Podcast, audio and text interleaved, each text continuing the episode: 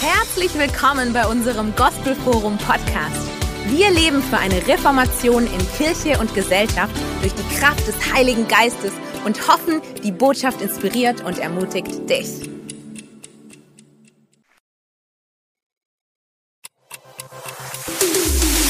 Herzlich willkommen bei unserem Gospelforum Podcast. Wir leben für eine Reformation in Kirche und Gesellschaft durch die Kraft des Heiligen Geistes und hoffen, die Botschaft inspiriert und ermutigt dich. Wow, einen wunderschönen guten Morgen alle zusammen. So schön, dass wieder viele, viele von euch da sind. Und ich wünsche euch allen ein gesegnetes Ostern. Ein ganz besonderes Ostern dieses Jahr. Und schön, dass du mit dabei bist. Für mich war die letzte Woche richtig gespickt voll mit Highlights. Ich habe gedacht, ich erzähle euch kurz zwei, drei Dinge. Genau vor einer Woche hatten wir unser riesig großes äh, Leadership-Meeting in der Nacht, am Sonntag in der Nacht mit Hunderten unserer Leiter und es war so eine starke Zeit. Und dann am Mittwoch, da waren viele von euch, ich glaube fast alle von euch mit dabei. Das war historisch, was da passiert ist. Da haben eine halbe Million bis eine Million Menschen in Deutschland, einschließlich Politiker und hohe Kirchenvertreter. Sie haben mit Tausenden und Hunderttausenden von Geschwistern hier in Deutschland für die Nation, für die Not in dieser Zeit gebetet. Und ich muss sagen, es war so bewegend. Ich habe da im, über online, auch mit dem Bischof hier unserer Landeskirche, mit einem Metropoliten aus einer orthodoxen Kirche, mit unserem Weihbischof hier aus der katholischen Kirche äh, Rottenburg äh, zusammen gebetet und mit vielen anderen Pastoren und geistlichen Leitern. Ihr Lieben, das ist so bewegend. Und wir spüren, wie Gott etwas getan hat, besonders an diesem Tag in unserem Land. Und dann am Karfreitagnachmittag, da war ja abends unsere wunderbare Worship Night hier. Und ich war nachmittags eingeladen, auch online nach Italien reinzusprechen, zu ganz, ganz vielen Tausenden von Geschwistern. Und ich muss euch sagen, da ist mir was passiert, das muss ich euch erzählen. Er hat also eine schöne kurze Predigt, 20, 25 Minuten vorbereitet. Und ich kam zum zweiten Punkt, es waren nur drei Punkte. Und dann kam in mein kleines Büro von wo aus ich dann live gesprochen habe, kam so die Gegenwart Gottes, die Power des Heiligen Geistes. Ich musste die Predigt unterbrechen an meinem Schreibtisch in meinem Büro und der Geist der Prophetie war so stark und ich fing an, über verschiedenen Menschen und Situationen zu prophezeien, Worte der Erkenntnis, Charismen des Geistes, powerful, Heilungen. Ermutigung freigesetzt, wie ich das in dieser starken Weise fast noch nie erlebt habe. Und äh, der Übersetzer kam fast nicht hinterher. Es war so unendlich powerful. Und stellt euch vor, da hatte ich ein Wort für jemanden, der ein Problem mit seinem Auto hat. Und da stellt sich raus, dass einer der Pastoren, auch unsere Gemeinden dort in Italien, die zugeschaltet waren, genau dieses Problem hat und äh, ein zukunftsweisendes Wort für ihn war, für sein ganzes Leben. Ja, und heute Morgen sind wir zusammen hier bei unserem Ostergottesdienst. Und ich freue mich, dass du dabei bist. Und ich möchte dich ermutigen, der du vielleicht ganz alleine bist, weil viele sind jetzt als Familien zusammen. Wir haben das sogar bei unserer bei unserem Leiterteam-Meeting erlebt. Manche Wohnzimmer waren richtig voll. Und ich möchte dir sagen, wenn du alleine bist heute Morgen, Jesus ist bei dir. Und seine Ermutigung, seine Kraft ist für dich da. Ich spüre so stark seinen Herzschlag für dich schon am frühen Morgen an diesem Tag. Ja, und ich habe ein ganz verrücktes Thema heute Morgen. Ich habe lange überlegt, ob ich das überhaupt bringen kann hier. Und der Herr hat gesagt, ja, wenn es von mir ist, kannst du es doch bringen, oder? Und er habe gesagt, na klar. Und äh, das Thema lautet Schockstarre in der Dämonenwelt. Und ich möchte uns alle einladen, uns auf eine kleine Reise zu begeben, in der wir in eine unglaublich tiefe geistliche Welt reinkommen, auch ein Verständnis von Dingen, die in der unsichtbaren Welt um uns herum passieren und wo Gott uns die Augen öffnen möchte für unsere Zeit, auch für deine persönliche Situation, in der du vielleicht gerade drin bist.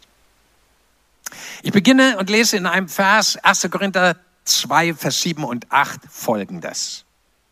Wir reden Gottes verborgene Weisheit in Form eines Geheimnisses. Eine Weisheit, die Gott von Ewigkeit her zu unserer Herrlichkeit, das heißt zu deiner und meiner Freude und Herrlichkeit vorherbestimmt hat.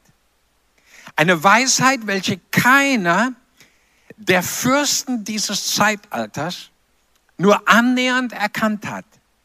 Denn wenn sie diese Weisheit von Gott erkannt hätten, hätten sie damals den Herrn der Herrlichkeit wohl niemals gekreuzigt. Ich werde also in den nächsten Minuten über eine übernatürliche Klugheit, eine Weisheit von Gott sprechen, die er uns offenbart hat, seinen Kindern, seinen Nachfolgern. Eine Weisheit, von der ganz viele Leute noch keine Ahnung haben und auch selbst Regierende, Menschen, die unheimlich viel Wissen haben und Know-how und Power haben, sie haben noch nicht erkannt, was für eine unfassbare Weisheit Gott uns geschenkt hat. Und Paulus schreibt, von dieser Weisheit reden wir. Und genau das werde ich heute Morgen tun, an diesem Tag. Ich rede jetzt von Gottes transzendenter, souveräner, überlegener Weisheit und Klugheit, die alles, was diese Welt uns geben kann, schachmatt setzt und in den Schatten stellt. Es ist eine Weisheit, die größer ist als alles, was ein Mensch erdenken oder erträumen kann. Und selbst die Fürsten dieser Welt oder dieses Zeitalters haben diese Weisheit nicht erkannt. So, ihr Lieben, fangen wir mal mit diesen Fürsten dieser Welt an. Es gibt verschiedene Fürsten und, und Machthaber mit verschiedenen Namen in dieser Welt. Zum Beispiel politische Fürsten.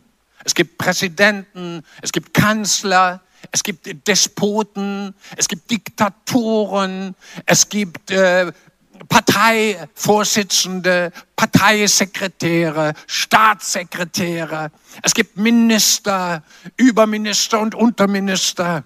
Es gibt eine Hierarchie in der politischen Landschaft.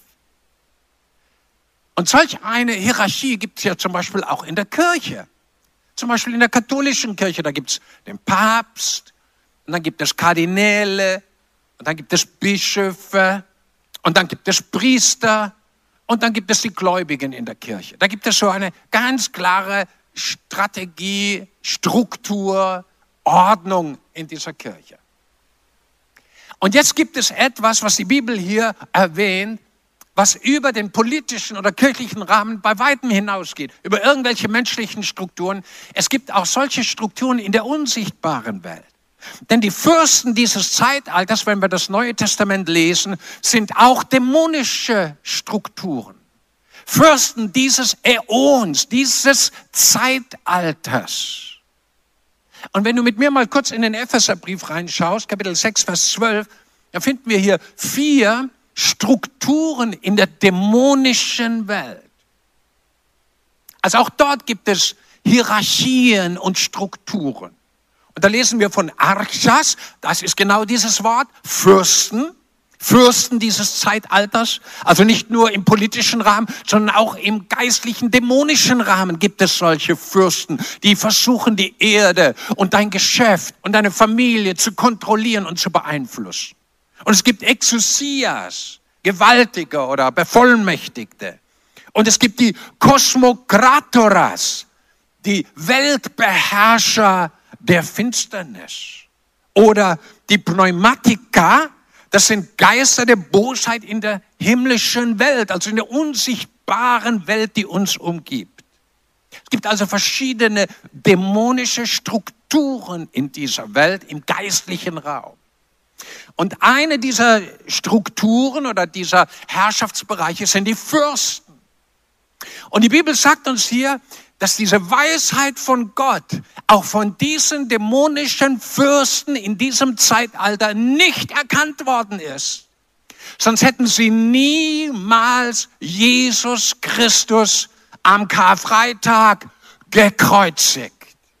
Sie hätten erkannt, dass sie am Ende den Kürzeren ziehen würden und Jesus über sie triumphieren würde. Und ihr Lieben, diese Fürsten und Gewaltigen der unsichtbaren Welt, dämonische Strukturen, haben ja Menschen auf der Erde inspiriert, Böses zu tun. Deswegen heißen sie auch Geister der Bosheit und sie heißen Finsternis und ähnliche Namen. Und hinter ihnen, hinter diesen dämonischen Strukturen steht natürlich Satan, der Widersacher, der Diabolos, der Durcheinanderbringer. Und die Bibel sagt uns, sie alle haben nicht kapiert, was Gottes Weisheit vor 2000 Jahren für einen strategischen, gigantischen Plan sich ausgedacht hat, die Menschheit von dem Joch des Teufels und der Sünde und der Finsternis zu befreien. Und ich rede heute an diesem Tag über die Schockstarre in der dämonischen Welt, nachdem am Karfreitag Jesus gekreuzigt war, er dann im Grab lag und als dann der Ostersonntagmorgen kam. Ich würde euch gerne jetzt alle zusammen mit an der Hand nehmen zu einer kleinen Reise an diesen Morgen und dass wir uns ein bisschen anschauen, wie es damals für diese dämonische Welt aussah. Und der erste Punkt, der mich berührt hat, es sah zunächst perfekt für die dämonische Welt aus. Alles sah supermäßig aus. Der Messias Jesus Christus, der Retter der Welt, war mausetot. Er lag im Grab. Das Grab war versiegelt. Wächter waren vor diesem Grab. Sie hatten den Messias gekillt. Sie hatten über ihn triumphiert. Und ihr Lieben, das erinnert uns an eine Prophetie, die auf der dritten Seite deiner Bibel steht. Ich nenne sie die erste messianische Prophetie überhaupt in der Bibel. 1. Mose, Kapitel 3, Vers 15. Und da heißt es, Gott selber spricht, ich werde Feindschaft setzen zwischen dir, nämlich dem Teufel, der Schlange, und der Frau, also Eva und all ihre Nachkommen, zwischen deinen Samen, zwischen den Abkömmlingen des Teufels und ihrem Samen. Und der Same der Frau oder der Same des Weibes ist ein Hinweis, ein erster Hinweis auf den Messias. Und diese Feindschaft wird zum Ausdruck kommen, dass er, der Messias, den Kopf der Schlange zertreten wird, aber die Schlange, der Teufel, wird ihm in die Ferse beißen. Es wird ein Tag kommen, wo diese Schlange, ein Bild für den Teufel, den Messias in seine Ferse beißen und tödlich verletzen wird. Ich habe jetzt leider nicht die Zeit, in jedes Detail zu gehen, aber wenn du siehst, dass jemand in die Ferse gebissen wird, heißt es, es ist von hinten passiert. Es ist heimtückisch passiert. Es ist, während einer einfach daherging, passiert, beißt er ihn in die Ferse mit dem tödlichen Gift einer Schlange und bringt ihn ums Leben. Und das ist passiert tausende Jahre später, am Karfreitagnachmittag um 15 Uhr als Jesus am Kreuz starb und das Gift der Schlange, die Bosheit, der Verrat des Judas, in den der Teufel reingefahren war, die Intrigen der religiösen Leiter der damaligen Zeit, alle inspiriert von der Finsternis, als sie ihr schreckliches Werk getan hatten. Und für die dämonische Welt kommen wir zurück. In diese Zeit sah alles perfekt aus. Der Plan war gelungen. Die Menschenmassen waren aufgeheizt äh, worden. Sie hatten geschrien, kreuzige, dämonische Inspiration. Sie hatten das Böse am Kreuz in einer Fülle freigesetzt über Menschen, die Jesus lästerten, über ihn lachten, ihn verspotteten, ihn angespuckt haben. Inspiration des Bösen. Inspiration der Finsternis. Der Plan war perfekt. Und schließlich starb Jesus am Kreuz. Die Schlange hatte ihn in die Ferse gebissen und er starb durch das Gift des Verrates, der Intrigen. Er starb durch die Sünde der Menschheit, die auf ihm lag. Er starb mit allem, was er hatte, mit Geist, Seele, Leib, musste er diesen Tod erdulden. Und es sah perfekt aus für die dämonische Welt.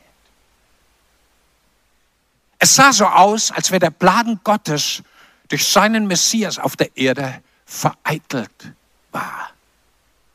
Es sah aus, jetzt kommt die Nacht, die dämonische Macht, die Finsternis Satans über die ganze Erde. Es wurde ganz dunkel während der Kreuzigung Jesu. Es war wie ein Zeichen. Jetzt hat die Finsternis Macht, hat Jesus gesagt zu seinen Jüngern. Die religiöse Elite die aufgewiegelt war, die Pharisäer, sie rieben sich die Hände und sagt, wir haben einen unserer größten Konkurrenten aus dem Weg geräumt. Der Weg für unsere religiöse Macht, für unsere theologische Rechthaberei, für unsere Besserwisserei ist frei. Die Menschenmassen werden wieder an unseren Lippen hängen und nicht an diesem Jesus. Es sah alles perfekt für die dämonische Welt aus. Die Nachfolger von Jesus waren komplett frustriert. Sie haben sich verkrochen in ihre Häuser, sie haben sich versteckt. Sie waren desorientiert. Sie dachten, oh, wir dachten, er wäre es, der uns erlösen würde, der das Heil bringt. Und jetzt ist er mausetot. Sie waren desorientiert. Und die Dämonen rieben sich die Hände und sagten, perfekt, unser Plan funktioniert. Die Anhänger Jesu waren voller Angst, von wegen Kühnheit, von wegen Glaube. Ihr Herz war in die Hosentasche gerutscht, sie versteckten sich. Sie verschwanden vor der Öffentlichkeit. Sie hatten Jesus, ihren Messias, ihren Meister, ihren besten Freund verraten, selber. Die eigenen Freunde, die besten Freunde. Einer seiner zwölf hat ihn bei den Pharisäern, Schriftgelehrten, Hohenpriestern verraten und Geld dafür genommen. Perfekter Plan. Selbst der, der ihn verriet, Judas Iskarios, hing sich auf an einem Baum. Perfekter Plan. Erst benutzen die Dämonen ihn zum Verrat am Messias, dann bringen sie ihn zum Selbstmord, dass er kein Heil und keine Errettung bekommt. Perfekter Plan. Alles sah mega super aus. Gottes Plan schien total vereitelt. Selbst die Politiker waren erleichtert. Pilatus hörte, ja, er ist tot. Weil er hat ein schlechtes Gewissen. In der Nacht vor der Verhandlung, vor dem Tod Jesu, hatte seine Frau einen Traum gehabt.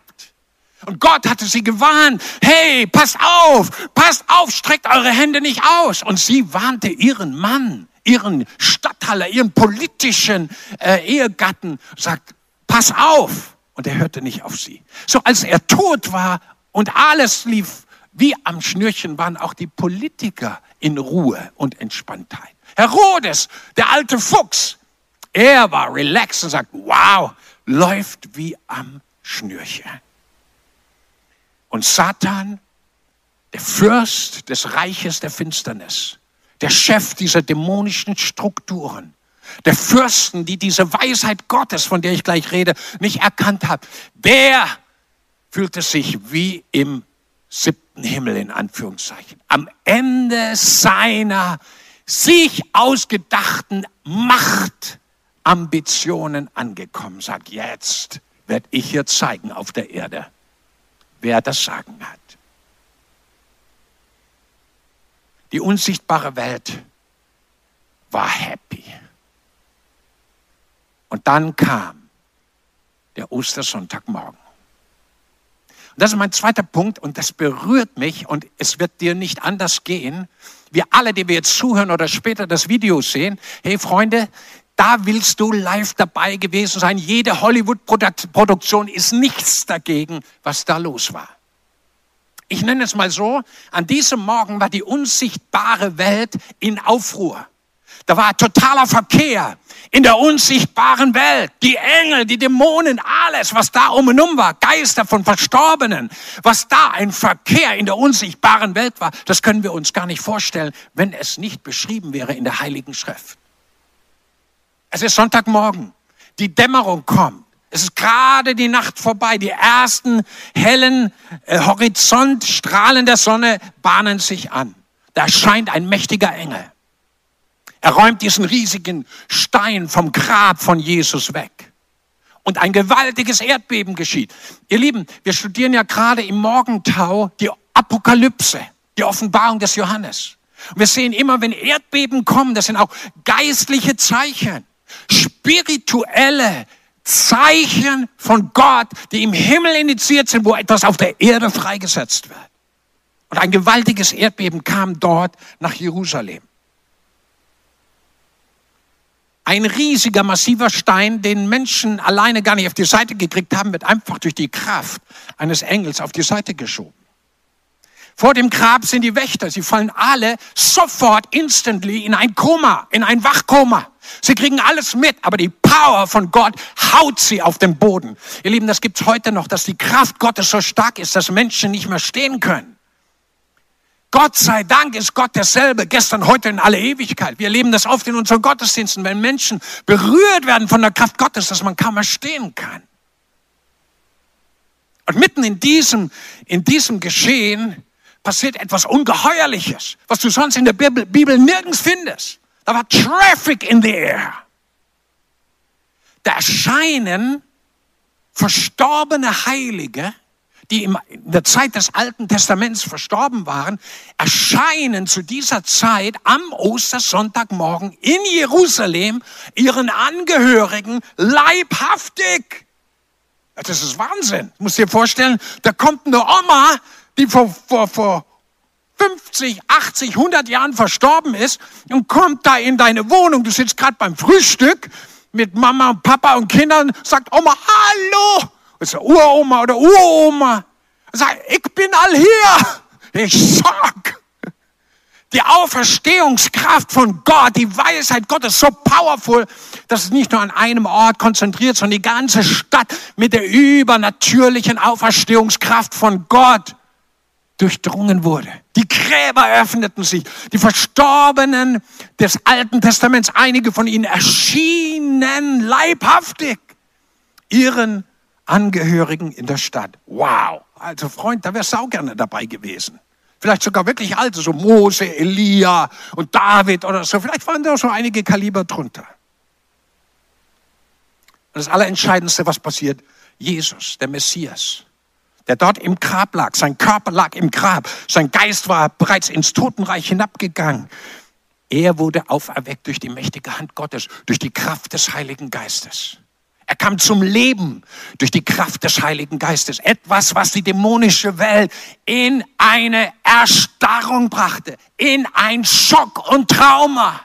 Ihr Lieben, in der unsichtbaren dämonischen Welt war es wie ein Herzinfarkt, ein Schlaganfall, ein Trauma und ein Schock der totgeglaubte Messias, der König aller Könige, von dem am Kreuz starb. Er ist der König der Juden. Er stand von den Toten auf. Alle Pläne Satans, alle Absichten der Finsternis waren mit einem Schlag zunichte gemacht. Alles, was Satan geplant hatte, war zerschlagen. Aller Triumph in den Herzen der Dämonen war verflogen. Alle Freude bei den Kosmokratoren der Bosheit in der Himmelswelt war hinweggetan. Und Schockstarre herrschte in der dämonischen Welt. Der König des Universums, der Sohn von Gott, der allmächtige Messias war aufgestanden von den Toten, wie er es vorhergesagt hatte. Tod und Totenreich waren unter seine Kontrolle gekommen. Er hatte plötzlich, der Messias hatte die Schlüssel des Todes und des Totenreiches in seiner Hand. Und alle Worte, die Jesus gesprochen hatte, auch vor seinem Tod, sie waren bestätigt als Worte der Wahrheit als prophetische Worte, die zu 100 Prozent in Erfüllung gehen. Und mein Freund, ich will dir jetzt etwas sagen. Alle Worte von Jesus, alle Worte von ihm, die noch nicht in Erfüllung gegangen sind, sie werden hundertprozentig in Erfüllung gehen, denn er lebt und mit ihm leben auch wir. Schockstarre in der unsichtbaren Welt. Die Dämonen waren wie zu Eis gefroren. Für sie eine totale Katastrophe. Und natürlich der allerhöchste von ihnen, Satan, die alte Schlange, dessen Name ist der Verkläger der Brüder, der Mörder von Anfang an, der Lügner von Anfang an. Der Zerstörer der Menschheit wird er genannt. Ihr Lieben, heute gibt es so viel Zerstörung, weil es eben auch einen Teufel gibt. Sein Kopf wurde in diesem Augenblick, wie es in 1. Mose 3, Vers 15 steht, er wurde von dem Messias zertreten. Und Kopf steht ja auch für Herrschaft. Kopf steht auch für Koordination, für Organisation, für Struktur, für Denken. Der Kopf der Schlange wurde zertreten. Und Jesus triumphierte, als er von den Toten auferweckt wurde, über die gesamte Macht des Feindes. Und später sagt er seinen Jüngern nochmal, er hat ihnen schon vor seinem Tod gesagt, ich habe euch Vollmacht gegeben über die gesamte Macht des Feindes und nichts soll euch schaden. Mein lieber Freund, ich sag dir heute etwas, egal wo du gerade drin bist. Gott hat seine Hand auf dich gelegt. Wenn du unter seine Hand und Führung kommst und es erlaubst, dass er dein Leben erfüllt, mit seiner Auferstehungskraft wird niemand, keine Macht der Finsternis dich zerstören und kaputt machen können. Jesus sagt seinen Jüngern, und nichts soll euch schaden. Und wer es glaubt, sagt Amen. Wow. Wer erkennt, dass Jesus, dass die Weisheit Gottes Jesus aus den Toten rausgeholt hat, dass er ihn erst hat sterben lassen. Erst musste er durch den Tod gehen, für unsere Sünde sterben, aber dann hat er ihn auferweckt am dritten Tag und einen Triumph über die Mächte der Finsternis gemacht. Er hat sie entwaffnet, entkleidet und öffentlich zur Schau gestellt, wie es uns der Kolosserbrief sagt. Ihr Lieben, ich bin am Ende. Da gibt es ein paar Konsequenzen die so entscheidend sind für dich und für mich. Alle Prophetien, die Jesus, die die Heilige Schrift uns gegeben haben für die Zukunft der Menschheit, alle werden in Erfüllung gehen, weil auch die Auferstehung Jesu genauso in Erfüllung gegangen ist, wie er es vorher gesagt hat. Sein Wort, die Heilige Schrift, die Bibel ist so powerful. Ihr lieben Himmel und Erde werden vergehen. Vieles wird noch kaputt gehen hier. Aber seine Worte werden nie vergehen. So wichtig, dass du an den Worten von Jesus festhältst. Sein Wort ist eine Leuchte für unsere Füße und ein Licht auf dem Weg. Und seine Auferweckung ist ein Zeichen, dass seine Worte stimmen und dass du dich hundertprozentig verlassen kannst. Die Dämonen sind unter Schock und Trauma. Sie sind in einer Schockstarre bis zum heutigen Tag, wenn sie hören, dass das Wort Gottes in Wahrheit verkündigt wird. Die Sündenvergebung war perfekt. Die Bibel sagt, durch sein Blut haben wir Vergebung unserer Schuld und zu unserer Gerechtigkeit wurde er auferweckt. Ihr lieben, Gerechtigkeit bedeutet, wir sind okay bei Gott. Du bist, wenn du die, das Opfer Jesu für dich annimmst und wenn du an seine Auferstehung glaubst und es für dich annimmst, dass Jesus in deinem Herzen lebt, hey, in diesem Augenblick bist du die Gerechtigkeit Gottes. Du bist von neuem geboren zu einer lebendigen Hoffnung durch die Auferstehung Jesu Christi. 1. Petrus 1, Vers 3. Ihr Lieben, die Auferstehung Jesu bedeutet, die Teufel und die Dämonen sind besiegt. Sie sind überwunden. Der Teufel hat nicht mehr das Sagen, er bäumt sich noch auf. Das sind die letzten Rückzugsgefechte. Er wird es nochmal mit dem Antichrist probieren. Er wird es nochmal mit einem falschen Propheten probieren. Er wird es nochmal mit Krieg probieren. Aber der Sieger ist Jesus Christus. Das ist die Auferstehungsbotschaft vom Ostersonntagmorgen. Jesus hat triumphiert über die dämonische Welt, über Satan und all seine Werke. Er hat triumphiert über die Lügen der Finsternis und er hat die Wahrheit gebracht, sie bestätigt und er lebt. Und wer immer das glaubt, dann leben wir mit ihm und zwar in alle Ewigkeit, in seiner Herrlichkeit. Wow, seine Power ist so mächtig und so stark. Dass Jesus auferstanden ist, das bedeutet, der Tod ist besiegt. Der natürliche Tod, der wird vielleicht noch irgendwann den einen oder anderen erwischen. Aber ihr Leben, wir gehen nur noch durch, durch diesen Tod wie ein, eine Tür und dann sind wir im ewigen Leben mit Gott. Der Tod hat seine Macht verloren. Tod, wo ist dein Stachel? Hölle, wo ist dein Sieg? Jesus hat triumphiert am, am Ostersonntagmorgen für uns alle. Gottes Power, Gottes Power ist größer als die Power der Finsternis. Das bedeutet die Auferstehung. Jesu Power, Jesu Weisheit und Klugheit, Gottes Weisheit ist tausendmal, tausendmal größer als alle Weisheit der Finsternis. Deswegen musst du auf der Seite von Gott stehen in dieser Zeit. Das ist Auferstehung. Er hat gesiegt über die Macht des Todes, über die Macht der Finsternis, über die Macht des Teufels. Und er lebt und mit ihm sollst auch du leben.